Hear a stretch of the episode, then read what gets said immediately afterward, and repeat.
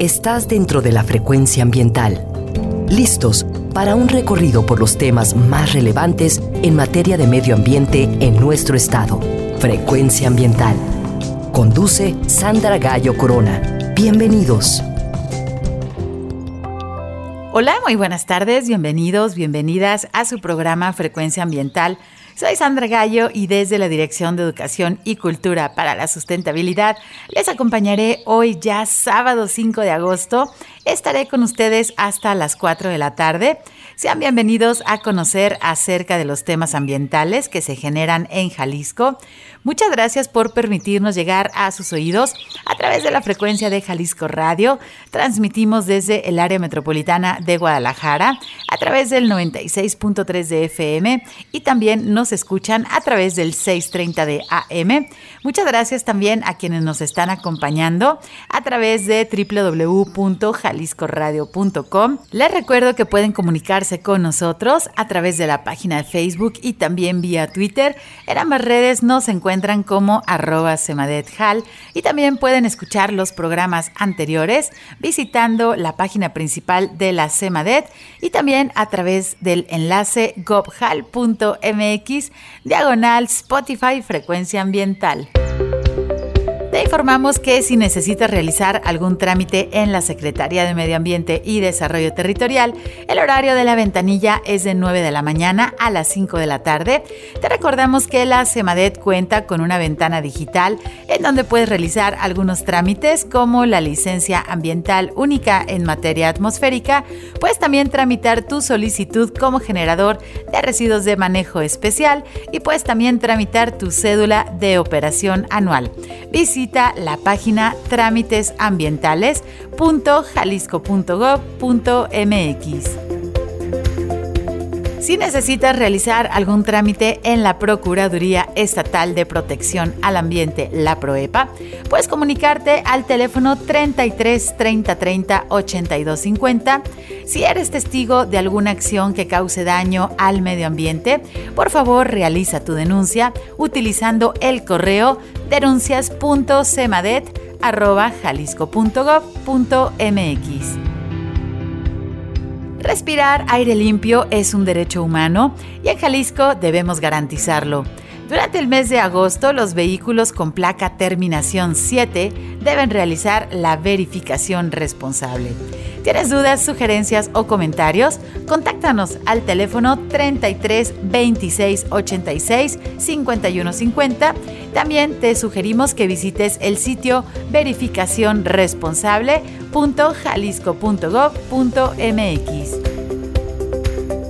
Gobierno del estado invita a la edición del Premio Jalisco 2023. Este galardón tiene como objetivo reconocer y estimular a las personas que se distingan de manera relevante en el ámbito urbano, rural o indígena por sus actos, obras, proyectos o por una trayectoria ejemplar en favor de nuestro Estado.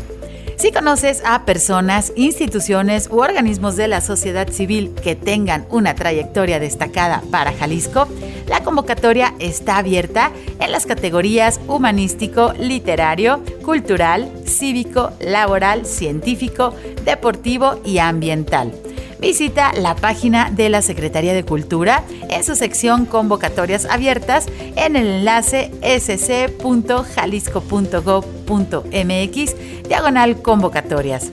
Date prisa ya que el Premio Jalisco 2023 recibirá las postulaciones hasta el próximo 16 de agosto.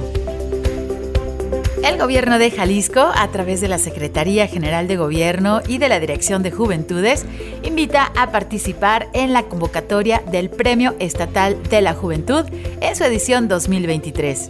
Se invita a las juventudes jaliscienses entre los 12 y 29 años de edad que por su trabajo, sus actos, sus obras y proyectos puedan distinguirse de manera relevante y ejemplar en las categorías humanístico, cultural, cívico, laboral, científico, académico y deportivo. Puedes consultar más información a través del enlace gobhal.mx diagonal convocatoria Premio Juventudes. No dejes pasar el tiempo, la convocatoria cierra el próximo 31 de agosto. El gobierno de Jalisco invitan al Premio Estatal de Innovación, Ciencia y Tecnología en su edición 2023. Se invita a la comunidad académica, científica, tecnológica y empresarial a participar en las categorías Mérito al Desarrollo Científico-Tecnológico, Innovación, Tecnología, Ciencia, Divulgación, Tesis de Doctorado, de Maestría e Investigación Temprana. Consulta la convocatoria completa a través de la página del Consejo Estatal de Ciencia y Tecnología, así como también de la Secretaría de Innovación, Ciencia y Tecnología. Date prisa ya que el último día para realizar el preregistro a través del formulario electrónico es el próximo 11 de agosto y el último día para presentar la documentación concluye el próximo 17 de agosto. El pasado 31 de julio se celebraron nueve años del decreto del Área Municipal de Protección Hidrológica Arroyo La Campana, Colomos 3, también conocido como el Bosque Pedagógico del Agua. Esta área natural protegida se ubica en el municipio de Zapopan y cuenta con 44 hectáreas verdes que se han convertido en un espacio recreativo para los ciudadanos y es un espacio que da servicios ambientales a la metrópoli Tapatía. El pasado 3 de agosto se celebró el aniversario número 74 del decreto como área de protección de recursos naturales a la cuenca alimentadora del Distrito Nacional de Riego 043, una de las áreas naturales protegidas con mayor extensión en nuestro país, en donde se incluyen cuatro municipios de Aguascalientes, 30 municipios de Jalisco, 5 de Durango, 16 de Nayarit y 22 de Zacatecas. Pasado 4 de agosto se celebró el aniversario número 41 del decreto como área de protección de flora y fauna a la Sierra de Quila. Esta reserva se ubica en los municipios de Tecolotlán, Tenamaxtlán, Ameca y San Martín de Hidalgo, que se caracteriza por su riqueza biológica, su relevancia cultural y su importancia hídrica. El pasado 2 de agosto se registró el Día del Sobregiro de la Tierra, también conocido como Earth Overshoot Day. En este día la demanda mundial de recursos y servicios ecológicos superó lo que nuestro planeta puede sostener para este año 2023. La fecha del día de sobregiro de la Tierra se calcula con los datos de las cuentas nacionales de huella ecológica y la biocapacidad de los ecosistemas. Les invito a escuchar la siguiente cápsula producida por Salud, Vida y más referente a este tema. ¿Por qué cada año se celebra el Día de la Sobrecapacidad de la Tierra? El Día de la Sobrecapacidad de la Tierra es una fecha que indica que la humanidad ha consumido todos los recursos generados por el planeta para todo el año, de acuerdo con el análisis elaborado por el Laboratorio de Ideas Global Footprint Network. Este día se celebra con el objetivo de crear conciencia sobre los desafíos que enfrenta nuestro planeta debido a la sobrecapacidad y promover acciones para abordar esta problemática. En 2023, el Día de la Sobrecapacidad de la Tierra llega este miércoles 2 de agosto.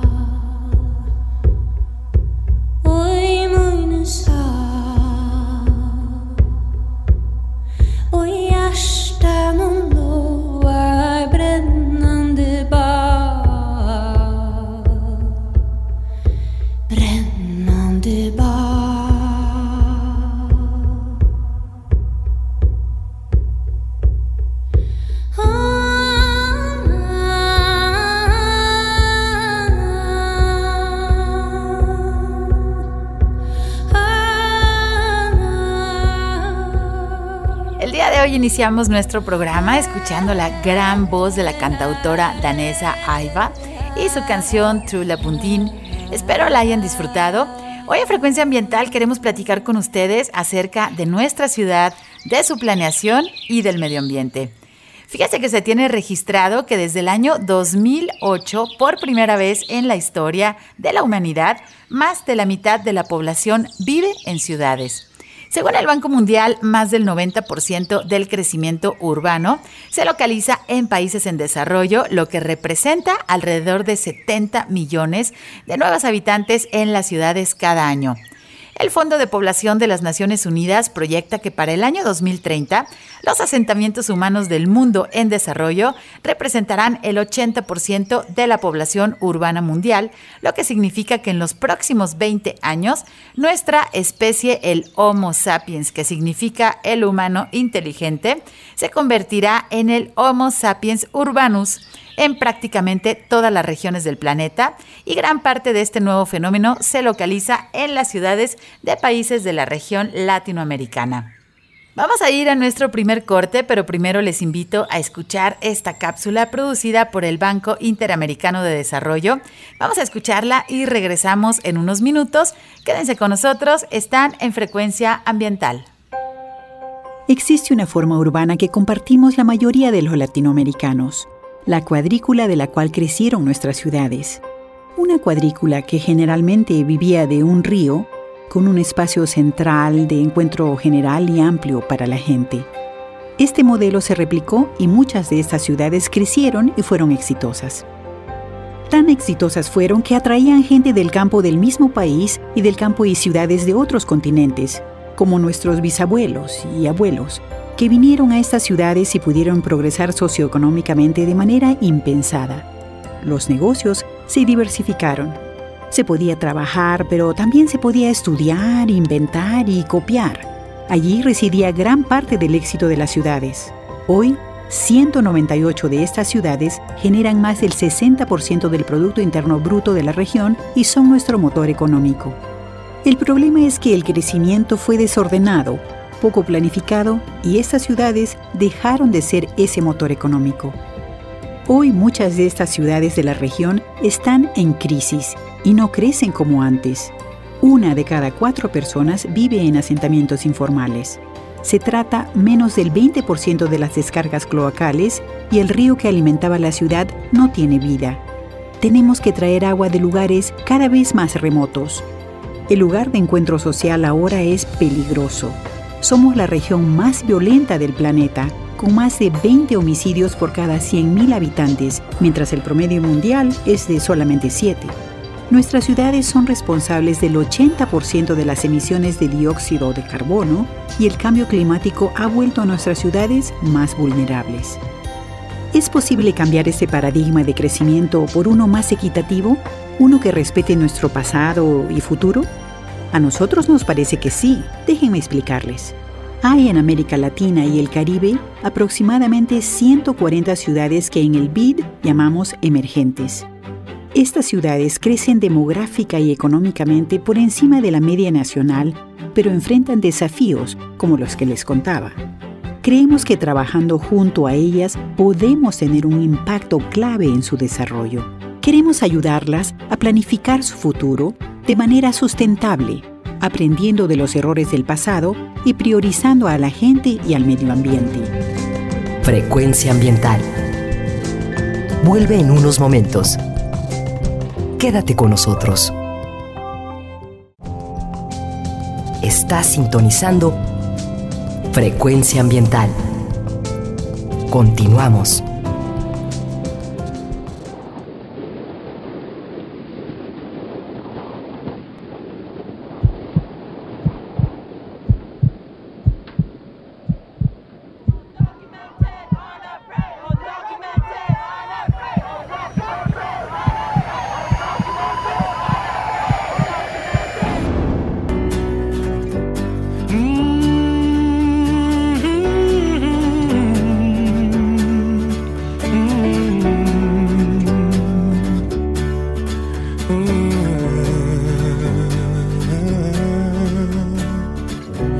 find my way through the darkness, guided by a beating heart. I can't tell where the journey will end, but I know where to start.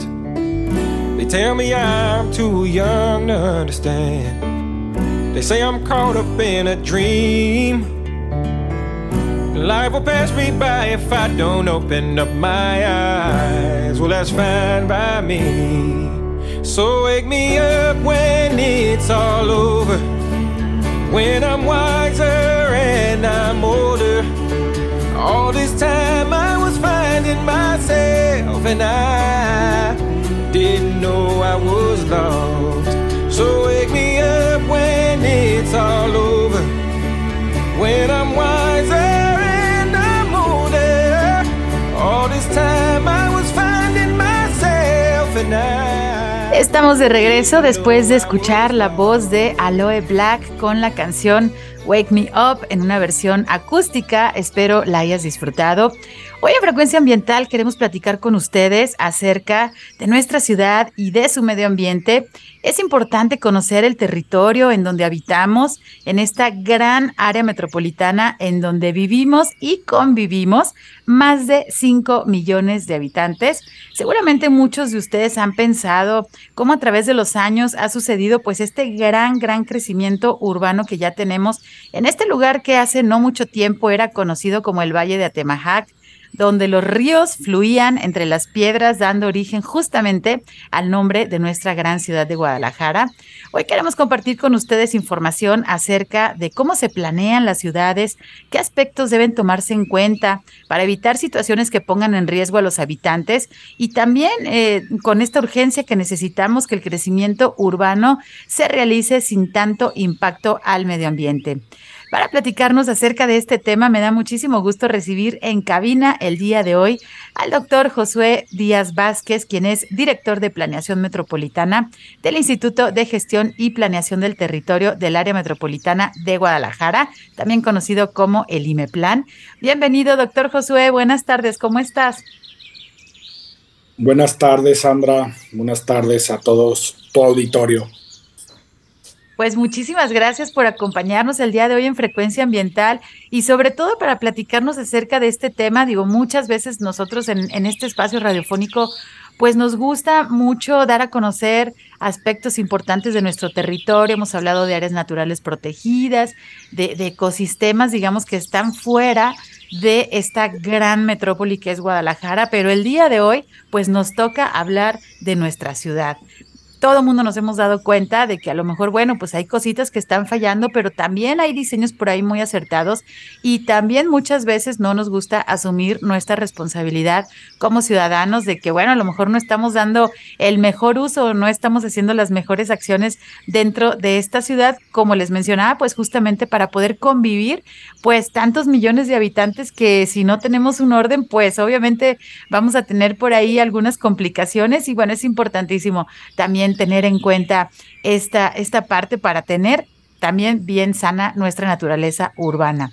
Y el día de hoy, bueno, vamos a hablar acerca de, de, este proyecto que, bueno, tengo entendido que es un documento, o bueno, ya nos explicarás un poco mejor ahorita. Creo que es muy pertinente iniciar conociendo, pues, qué es este plan de ordenamiento territorial metropolitano, que también se conoce como el POTMET.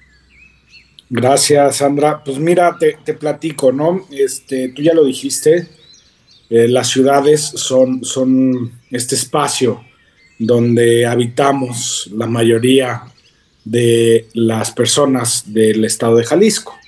Este, en, este caso, el área metropolitana de Guadalajara, tú lo dijiste muy bien, alberga a cinco de los casi ocho millones de habitantes que tiene, que tiene el estado entonces lo convierte en una ciudad, una, la segunda o tercera ciudad más importante del país, después de la Ciudad de México, y a seguidita o a la par de la ciudad de Monterrey. Son, es una ciudad, es una ciudad grande, es una ciudad compleja, es una ciudad que tiene muchos actores, intereses, este, eh, participaciones de diferentes sectores económicos, de construcción, medioambientales, de educación, de cultura, este, empleo, vivienda, en fin, una gran cantidad de, de acciones, eh, de necesidades y de oportunidades que genera la ciudad. Tú también lo dijiste muy bien, las ciudades este, eh, tienen cosas malas, ¿sí? Tiene cosas malas, eh, pero también tiene cosas, muchas, muchas cosas buenas, ¿no? No por nada estamos 5 millones de gentes aquí, ¿sí? Este, eso tiene que ver con la seguridad, con el empleo, con este, la educación, con la cultura, con el esparcimiento, con muchas cosas que hacemos en la ciudad. En, partiendo de este sentido, eh, eh, estamos hablando de una ciudad metropolitana. ¿Qué implica una ciudad metropolitana? Una ciudad metropolitana es aquella que está conformada por más de uno o dos municipios. En este caso, el área metropolitana de Guadalajara, o la ciudad ¿sí? correspondiente a Guadalajara, está conformada por nueve municipios. ¿sí? Somos nueve municipios los que estamos integrados en esta área metropolitana. Y es porque tenemos una relación muy directa entre sí, ya sea porque tenemos una conurbación, es decir, que tenemos una mancha urbana pegada una con otra, o porque tenemos algunas ciudades o, localidades, como sería Islahuacán de los Membrillos, que aunque está separada de la conurbación, tiene una influencia directa tanto de la ciudad como la ciudad sobre ella. Entonces, este, eso complejiza más el asunto. Para eso necesitamos tener una coordinación metropolitana, es decir, los nueve municipios se tienen que poner de acuerdo en para dónde y cómo tiene que desarrollarse la ciudad. Y hay varios esquemas para hacerlo, pero uno de ellos, y es el que vamos a hablar hoy, es el POTMET, el Plan de Ordenamiento Territorial Metropolitano, que no es más que un instrumento, es un instrumento normativo, ¿sí? que es vinculante a ley. ¿Qué quiere decir esto? Que es de observancia obligatoria no es de si queremos o no queremos, o no es un estudio que va a acabar debajo del escritorio de algún servidor público. Es, es, un, es, un, es un documento que dicta las reglas del uso de suelo. ¿sí? ¿Y qué queremos decir con eso? Pues con todas estas actividades que te he dicho de carácter industrial, comercial, de vivienda, este, de servicios, este, pues hay que ponernos de acuerdo qué vamos a poner y dónde lo vamos a poner. ¿Sí? Y entonces el PodMed, aunque suena sencillo, pero no es, no es nada sencillo, tiene una zonificación primaria que nos dice dónde está lo urbanizado, ¿sí? es decir, lo que ya está construido, ¿sí? dónde está lo urbanizable, que son nuestras reservas urbanas, y dónde está lo no urbanizable, aquellas zonas en las que no podemos hacer una acción urbanística como tal. Esto nos va a permitir poner orden en la ciudad, ¿sí? Y que no, pueda, no tengamos un descontrol, este, como aparentemente podría tenerlo la ciudad, pero en realidad no lo tiene tanto, porque el PodMed ya es un instrumento vigente, se publicó el primero en el 2016 y ahorita estamos en una revisión y una actualización para sacar el del 2023, porque por ley hay que actualizarlo cada seis años. Entonces, a grandes rasgos, eso es el PodMed. Y espero que haya quedado claro ante tu auditorio. Sí, bueno, a mí me queda bastante claro de que justamente también pues hay un gran desconocimiento que se tienen estos instrumentos porque pues bueno, muchas veces no son de dominio público, digamos, sin embargo, los ciudadanos tienen el derecho de conocer y más adelante vamos a también a proporcionar información porque justo esta actualización que nos está comentando nuestro invitado, bueno, pues se va a abrir una consulta pública, no me quiero adelantar en, en nuestra entrevista, pero bueno, un poquito más adelante vamos a tener también las indicaciones para que ustedes que nos están escuchando puedan formar parte, puedan conocer pues esto que se ha estado trabajando y cómo pueden participar, también eso es muy, muy importante. Y bueno, ya platicábamos ahorita, pues obviamente en una ciudad tan grande con tantos elementos que están conviviendo, que es esta dinámica complementaria, pues es importante tener justamente estos instrumentos de, planeación como lo estamos platicando. Pero ¿cómo se construye? Es decir, muchas personas podríamos decir, no, pues una sola persona este, da las indicaciones este, para dónde va a crecer la ciudad, pero bueno, creo que no es así entonces, ¿cómo, cómo se construye este, este instrumento que, como mencionas, Josué, pues no es nada sencillo realizarlo? Claro, este, mira, tiene una serie de pasos importantes. El primer paso era este, que se tenía que revisar el actual.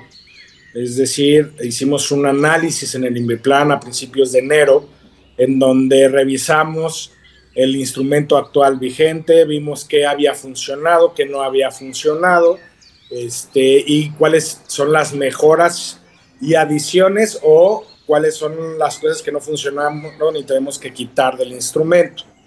Este, este informe lo pueden encontrar en la página de internet del IMEPLAN, ahí se puede descargar y ahí viene este, el detalle de qué es lo que funcionó y no funcionó del PODME.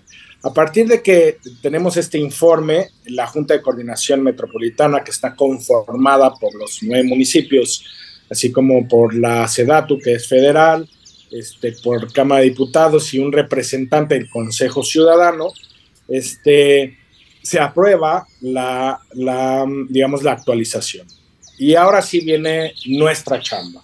Y nuestra chamba incluye dos, dos grandes partes, ¿no? La primera tiene que ver con unos talleres que se realizaron a partir de entre febrero y marzo de este año, en donde estos talleres lo que, lo que tenían o la función que tenían era preguntarle justamente a la ciudadanía qué problemas veía, qué visión de ciudad tenía, hacia dónde querían ver la ciudad, este, que pudieran aportar ideas este, relacionadas con qué aspectos se tienen que revisar por parte del instrumento de planeación. Entonces fueron 13 talleres, esos talleres participaron, fueron un taller con sociedad civil organizada, con la academia, con desarrolladores ¿sí? de, de la ciudad y de la construcción.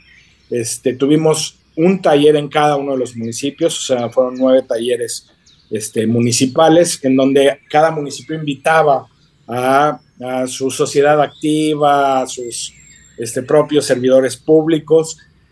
Y a partir de este ejercicio logramos obtener un montón de información que se incluía en el documento.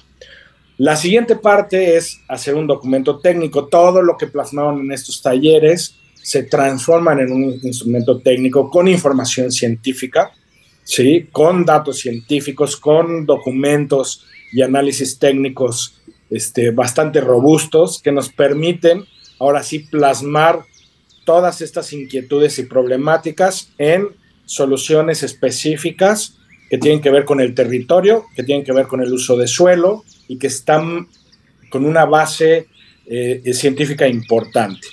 En la última parte ¿sí? de este proceso tendrá que ser una consulta pública ya con un borrador en donde toda la ciudadanía va a poder ver el documento y opinar sobre ese documento para finalmente pasar a una aprobación por los cabildos, los nueve cabildos del área metropolitana. Esa es como la línea ¿sí? del tiempo, más o menos, de lo que implica hacer una actualización de este instrumento. Y pues escuchará un poco sencillo como nos lo planteas, pero bueno, definitivamente toda esta organización y bueno, no puede ser de otra manera más que incluyendo justamente la opinión pública de especialistas, como nos estás mencionando los diferentes pues sectores de la población que se involucraron en estos talleres y que bueno, están trabajando en conjunto con ustedes. Y aquí bueno, hay un tema muy importante y es bueno, prioritario para nosotros, el tema ambiental. Nosotros realmente vimos durante estos años de pandemia que no estábamos circulando tanto por la ciudad debido pues a esta contingencia sanitaria que, que vivimos y vimos cómo la verdad el desarrollo vertical aparecía casi por arte de magia y la ciudad se iba transformando en poco tiempo, en pocos meses, de que realmente, pues bueno, hasta nuestro horizonte ha, ha cambiado de una manera muy rápida y nos preocupa también muchísimo pues el tema ambiental, ¿no? Cómo, cómo eh, más allá de la importancia de nuestros bosques que están en la periferia, también de aquí de esta área metropolitana, pues también existe medio ambiente al interior de las ciudades y tenemos vegetación urbana y tenemos situaciones ambientales dentro de estas ciudades. Y bueno, como ya lo mencionamos, esta gran, gran ciudad, eh, ¿cómo se integra el tema ambiental justamente en la realización de este plan de ordenamiento territorial metropolitano? Sí, claro. Este, eh, y, lo mencionas eh, este, muy bien, el tema ambiental es fundamental en la toma de decisiones, especialmente para el tema de uso de suelo. Efectivamente, una ciudad como el área metropolitana de Guadalajara, y con este ímpetu y este auge económico que tiene esta ciudad, este, ha dado pie a un crecimiento, un crecimiento poblacional. Y entonces eso ha generado que se requiera más vivienda, que se requiera más empleo, que se, se requiera más equipamiento. Este, y dentro de estos requerimientos hay uno que es muy importante, que es el, el, espacio, el espacio público, el espacio verde, el servicio ecosistémico, este, que debe ser, eh, uno, no debe ser, es uno de los criterios fundamentales en, en la nueva actualización del PODME. Te voy a poner un ejemplo. Tenemos una batería de siete criterios fundamentales, pero el primero de todos esos criterios es el agua. ¿sí? Estamos planeando con una visión de cuenca, una visión de cuenca que nos permite reconocer dónde se está capturando la lluvia, dónde se está escurriendo la lluvia, dónde se está infiltrando la lluvia. Se está planeando en función de la protección no solamente de nuestros bosques y nuestros parques urbanos, sino también de aquellos lugares en donde se da una recarga de agua importante de la cual dependemos. ¿sí? El área metropolitana de Guadalajara tiene este, tres grandes este, fuentes de agua, ¿no? Está el lago de Chapala, que es importantísimo, está el sistema de presas, que tiene que ver con Calderón, la nueva presa del Zapotillo, este, y algunas otras presas que abastecen, y tenemos el agua subterránea. Y dependemos, dependemos 5 millones de gentes de ese sistema de agua. Entonces, hay que reconocer a través de una serie de estudios muy innovadores, muy, este, muy fortalecidos de manera científica, aquellos lugares donde se da realmente la captación de agua y donde tenemos que proteger y no podemos permitir que haya un cambio de uso de suelo. Este, los corredores biológicos son importantísimos. Eh, tenemos todo un análisis de corredores biológicos, tanto extraurbanos como intraurbanos. Entonces, que también son parte importante de nuestro sistema verde, de infraestructura verde, de infraestructura azul, este, que son elementos que le dan, no nomás le dan vista a la ciudad, sino que también tienen una función importante para limpiar el aire, para este, dar sombra, disminuir la temperatura, disminuir las olas de calor, este, eh, dar oxígeno, eh, digo, biodiversidad, infiltración de agua, disminución de ruido, en fin, toda esta batería de, indicadores de, salud ambiental que son importantes para tomar en cuenta en la planeación de la ciudad. Fíjense, ahorita de estos últimos aspectos que nos menciona nuestro invitado, nada de eso es visible. Es decir, hablamos de servicios ambientales que ante nuestros ojos humanos son invisibles. Sin embargo, el oxígeno que respiramos, la regulación de la temperatura, ¿qué tal andábamos hace unas semanas con estas eh, eh, calores extremos que bueno, ya ni siquiera la sombra de los árboles este, nos refrescaba porque en verdad teníamos unas temperaturas bastante, bastante extremas por mucho tiempo, por un periodo muy prolongado. Eso nos llevó pues a sentir malestares y ahí nos dimos cuenta de que pues tenemos que reverdecer nuestras ciudades y justamente no eliminar pues estos sitios de recarga de los mantos acuíferos y del abastecimiento de agua. Y también, aunque ustedes no lo crean, pues bueno, cuando nosotros dormimos, también nuestra gran ciudad es parte de corredores biológicos, hay especies de fauna silvestre también que tienen movimiento dentro de nuestro territorio y eso es importantísimo conocerlo. Vamos a tener que ir a nuestro corte de estación, pero bueno, vamos a regresar para seguir platicando acerca de cómo se está dando la planeación y este instrumento sobre todo de política pública que ya nos está indicando nuestro invitado, el Plan de Ordenamiento Territorial Metropolitano aquí de nuestra ciudad de Guadalajara. Quédense con nosotros, regresamos en unos minutos, están en frecuencia ambiental. Frecuencia ambiental. Regresa en unos minutos.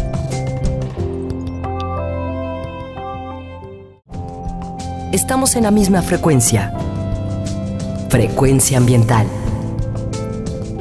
Seguimos. Estamos de regreso, esperando que este día sábado esté siendo un hermoso día para todos ustedes. No dejen que se escape y disfrútenlo mucho. Hoy a Frecuencia Ambiental estamos conociendo más acerca del tema de la planeación de las ciudades y considerando que nuestra ciudad de Guadalajara es la segunda ciudad más grande del país. Bueno, por ahí decían que Monterrey, estábamos por ahí disputándonos este este lugar, pero bueno, no se trata de, generar el antagonismo, sino de hacer conciencia del tamaño de nuestras grandes urbes y obviamente pues tomar eh, acciones para reducir la problemática y para conservar también el medio ambiente. Em, es urgente, pues como ciudadanos que habitamos aquí en esta gran área metropolitana, conozcamos que existe un plan de ordenamiento territorial metropolitano, también conocido como POTMET, que nos ayuda a tener pues esta mejor estructura urbana, nos ayuda también a tener una mejor convivencia, como ya lo estábamos escuchando, y también considera la conservación del medio ambiente. Justamente con ese tema nos fuimos eh, a esta pequeña pausa, pero bueno, ya estamos de regreso y el día de hoy nos acompaña el doctor Josué Díaz Vázquez, quien es director de Planeación Metropolitana del IMEPLAN. Muchísimas gracias, doctor, por continuar con nosotros. Y bueno, platicábamos obviamente acerca de este instrumento pero me gustaría resaltar, iniciar este, este bloque, doctor, si nos puedes ayudar a conocer, pues, qué consecuencias existen cuando las ciudades crecen, digamos, sin un orden, ¿no? Es decir, sin considerar también los aspectos ambientales que después nos lleva a tener, pues, estos nombrados desastres naturales que muchas veces más bien son omisiones, ¿no? De esta cuestión de, de, de prevención, porque como hablabas, esto es un enfoque de cuenca, ustedes están trabajando con este enfoque de cuenca, Ahí es muy fácil entender lo que es una cuenca, es decir, cómo llueve y se va deslizando esa agua montaña arriba va llegando a montaña abajo. Es decir, todas las acciones que se realicen en la parte alta de las montañas o de las colinas, ni siquiera tienen que ser pues una montaña tan grande. Aquí en el área metropolitana sabemos que lo que eh, se mueva, digamos, en la parte alta, pues va a impactar en la parte baja. Entonces, pues bueno, ¿qué consecuencias pueden existir cuando las ciudades justamente crecen ignorando pues este tipo de, de planeación que se debe de realizar? Sí, claro, mira, eh, eh, yo creo que justamente el planear las ciudades te sirve para muchas cosas, ¿no? Eh, una, una, ciudad que no planea eh, tiene riesgos y aumenta su, vulnerabilidad ante fenómenos naturales.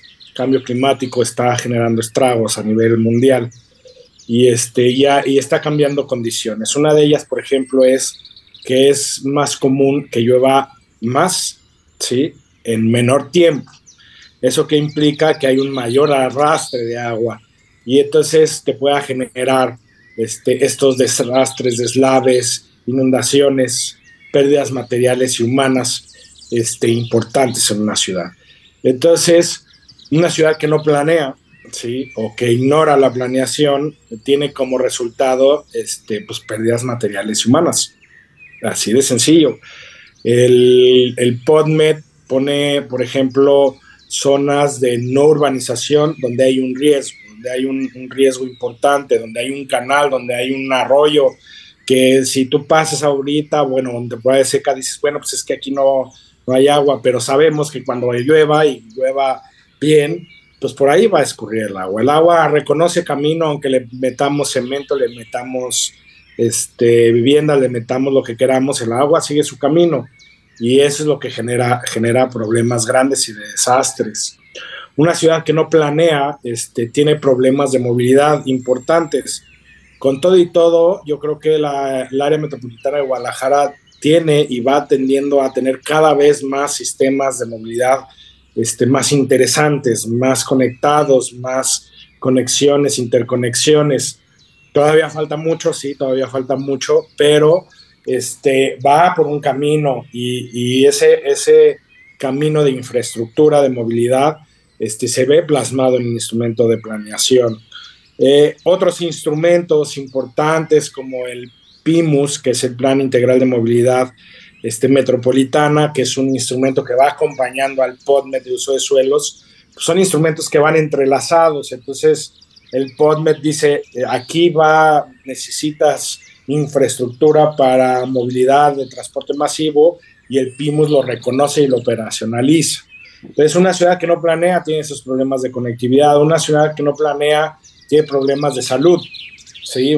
Problemas de salud porque no tiene lugares donde atenderse o simplemente porque terminó con su servicio ecosistémico, entonces aumentaron los problemas de temperaturas, aumentaron los problemas de mala calidad del aire, aumentaron problemas de este, especies nocivas, ¿sí? de plagas, porque no tienes ya un control, digamos, natural al respecto. Entonces, una ciudad que no planea pierde esas cosas que eran, que eran gratis, ¿sí?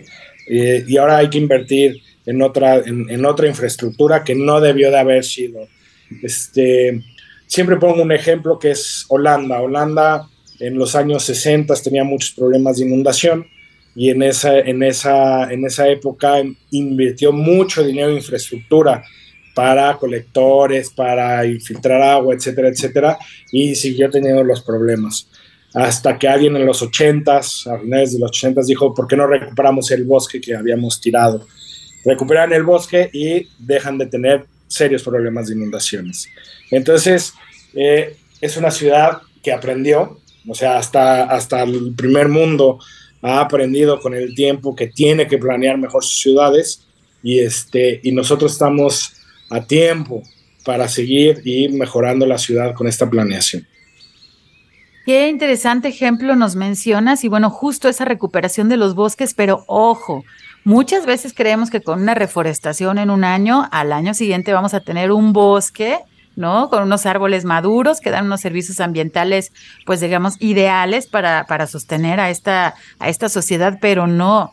Ojo, que el crecimiento de los árboles lleva su tiempo y cuando estamos hablando también de árboles urbanos, bueno, pues hay que cuidarlos, hay que saber seleccionar las especies y pues eh, ya podemos reverdecer un poquito la, la, la ciudad. También mencionabas ahorita el tema del cambio climático y hemos dedicado varios de nuestros programas a, platicarles acerca del Plan de Acción Climática Metropolitana, que es el PAC Metro. Y pues supongo que obviamente el Plan de Ordenamiento Territorial está considerando al PAC Metro con todos estos escenarios climáticos que ya los hemos platicado por aquí, que no son muy alentadores. ¿Cómo justamente se hace esta consideración? ¿Cómo se hace esta fusión, digamos, de estos dos grandes planes metropolitanos que, que se están trabajando desde de Imeplan. Sí, bueno, es, es, fundamental eh, cuando empezamos con la, el, informe justamente de actualización. Una de las grandes justificantes es que teníamos una serie de instrumentos que tenían que tomarse ya en cuenta para la actualización del, del instrumento eh, del PODMET. Uno de ellos es el PAC Metro. El PAC Metro es un instrumento que desgraciadamente no es vinculante a ley, este, pero sí da una serie de directrices, de acciones, de estrategias para mitigar y, o adaptarse ante los embates del cambio climático. Lo que nosotros hacemos es generar una batería de criterios, ¿sí? de estrategias que van alineadas al PAC Metro, ¿sí? con el fin de que se puedan cumplir aquellas este, estrategias plasmadas en el PAC Metro, pero ahora sí con un instrumento vinculante a ley. ¿sí? Es decir, ¿por qué, le llamamos vinculante a ley? Porque el PAC Metro, tiene que, el PAC Metro es una batería de acciones que están plasmadas este, y que, bueno, si hay recursos, si hay voluntad política, se generan. El, el, el PODMET no, es si se aprueba, se tiene que seguir a fuerzas, ¿sí? Y entonces se tiene que observar a fuerzas y entonces eso implica que si se pone una zona que no se, va, no se puede construir porque es una zona de alto riesgo por inundaciones, que está plasmada como estrategia en el PAC Metro, la tenemos que tomar en cuenta fuerzas. Entonces, es como se vincula el, el PODMET con el PAC Metro o se vincula el PODMET también con el, el, el PIMUS, que te digo que es este Plan Integral de Movilidad Metropolitana, este, tenemos un instrumento que es fundamental, que es el Atlas Metropolitano de Riesgos, que en otra ocasión con mucho gusto podemos platicar al respecto, pero este Atlas Metropolitano de Riesgos pone sobre la mesa ¿sí? todos los riesgos que tenemos en el área metropolitana de Guadalajara y cómo atenderlos.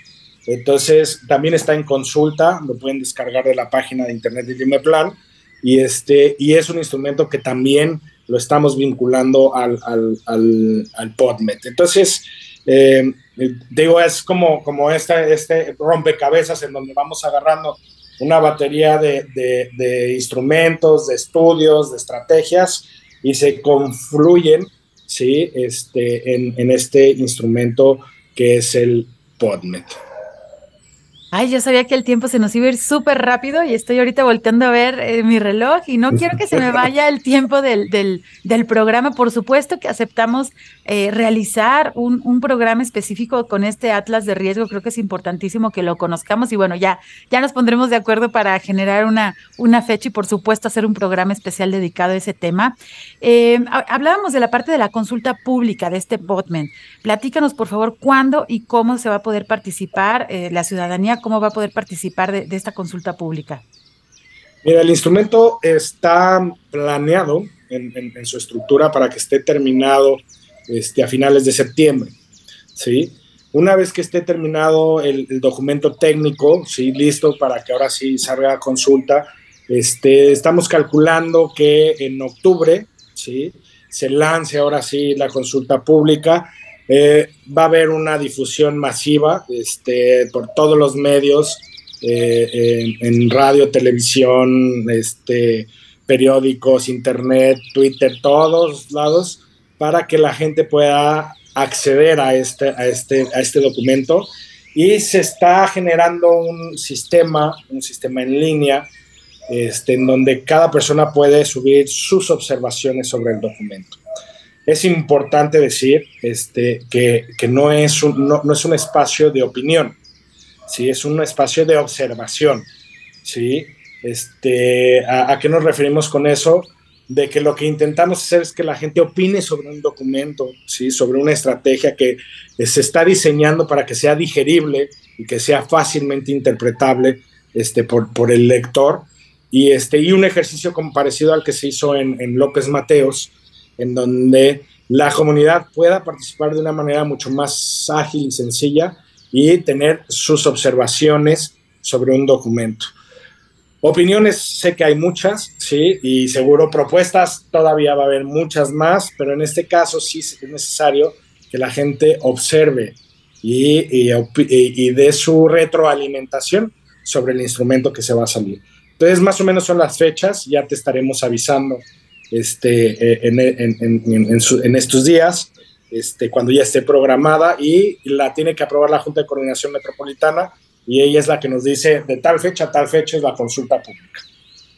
Perfecto, bueno, pues vamos a estar al pendiente y por supuesto que vamos a estar invitando a todo nuestro público para que participen en esta consulta tan importante, consulta pública. Y todavía nos quedan un par de minutitos. Quisiera aquí, por favor, si nos pudieras ayudar a conocer las acciones, retomando un poquito la pregunta anterior que tiene que ver con el Plan de Acción Climática Metropolitana y bueno, ese instrumento, ¿no? El Plan de Ordenamiento Territorial Metropolitano.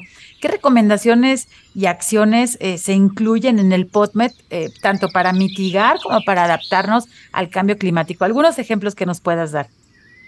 Mira, el, más claro creo que tiene que ver con, con, dos fenómenos, que tiene que ver con inundaciones y tiene que ver con olas de calor, que son efectos directos del cambio climático. Y ahí van a poder encontrar una batería de, de, acciones y de criterios este, eh, enfocados justamente con eso, ¿no? Es zonas de riesgo por inundaciones, no se permite la construcción, ¿sí? Zonas importantes de recarga que ya tienen construcción o que ya tienen algún permiso vigente, este, tendrán que contemplar este, eh, eh, captación de agua pluvial, este, ollas, digo, ¿cómo se dice? Pozos de absorción, este tipo de cosas tenemos que poner más énfasis en reverdecer la ciudad. Entonces, este, tú lo dijiste, ¿no? Hay, bueno, hay un dicho que es el árbol adecuado para el lugar adecuado. Este, yo tengo otro dicho que es el, mejor árbol para la ciudad, es aquel que sobrevive a la ciudad, este, porque es, es un tema complicado. Eh, ya a estas alturas del partido ya no, no importa si es grande, chico, mediano, está en mal lugar, en buen lugar. El chiste es que necesitamos, necesitamos tener un, arbolado importante que nos permita este, mitigar, por un lado, el cambio climático y por otro lado, este, adaptarnos, especialmente en el tema de olas de calor. Pues ahí está estos temas importantísimos y creo que todos hemos vivido estos temas. Las olas de calor, ¿no? Hace unas semanas, lo repito. Eh, las inundaciones, pues si bien estamos ya iniciando el mes de agosto, pues el tema de las lluvias no está eh, digamos, normalizado y ahí, bueno, no podemos hacer mucho más que justamente adaptarnos y la parte de reverdecer las ciudades es parte de las obras de mitigación ante el cambio climático. Ahora que estamos con estas lluvias, que bueno, no, no, no están en, en cantidades normales, pero sí ayudan muchísimo a que hagamos reforestación urbana. Entonces, pues seleccionen por ahí también unas especies de árboles que puedan darles flores, que puedan darles frutos, a lo mejor que no sean tan grandes para pues no, no, no este, tener este antagonismo con, con el desarrollo de las ciudades y sí queremos que más árboles sobrevivan a nuestra ciudad y que sean parte y que los cuidemos porque pues recibimos muchísimos servicios ambientales por parte de estos seres vivos.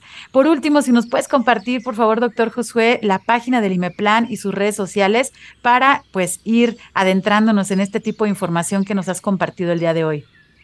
Sí, claro, nos pueden seguir en, en Twitter, en, Facebook, en, Instagram, en, como Imeplan. Sí, ahí estamos en, todas las redes. Y la página es www.imeplan.mx, si no me equivoco. Este, ahí, también, ahí también pueden encontrar mucha información, muchos documentos este, que se han generado. Y tenemos otra página que es el SIGMetro, el SIGMetro que es un sistema de información geográfica metropolitano donde también pueden descargar este, información importante. Entonces, pues nada, síganos, ahí estamos, ahí estamos eh, constantemente publicando qué está haciendo el IMEPLAN y, y nos gustaría recibir sus comentarios. Pues muchísimas gracias. Estamos llegando a la parte final de nuestro programa. Agradezco mucho a nuestro invitado, el doctor Josué. Muchas gracias, doctor, por acompañarnos. También agradezco a mi compañero Frankie por su ayuda en la producción desde la cabina de Jalisco Radio. Soy Sandra Gallo y desde la Dirección de Educación y Cultura para la Sustentabilidad de la CEMADET, les agradezco mucho permitirnos llegar hasta sus oídos. Disfruten mucho su fin de semana. Se quedan con la programación de la JB Jalisco Radio. Hasta luego. Por hoy ha sido todo en Frecuencia Ambiental. Te esperamos el próximo sábado a las 3 de la tarde para seguir explorando los temas relevantes del medio ambiente de nuestro estado y más allá. Frecuencia Ambiental, una coproducción de la Secretaría de Medio Ambiente y Desarrollo Territorial y JB Jalisco Radio. Hasta entonces.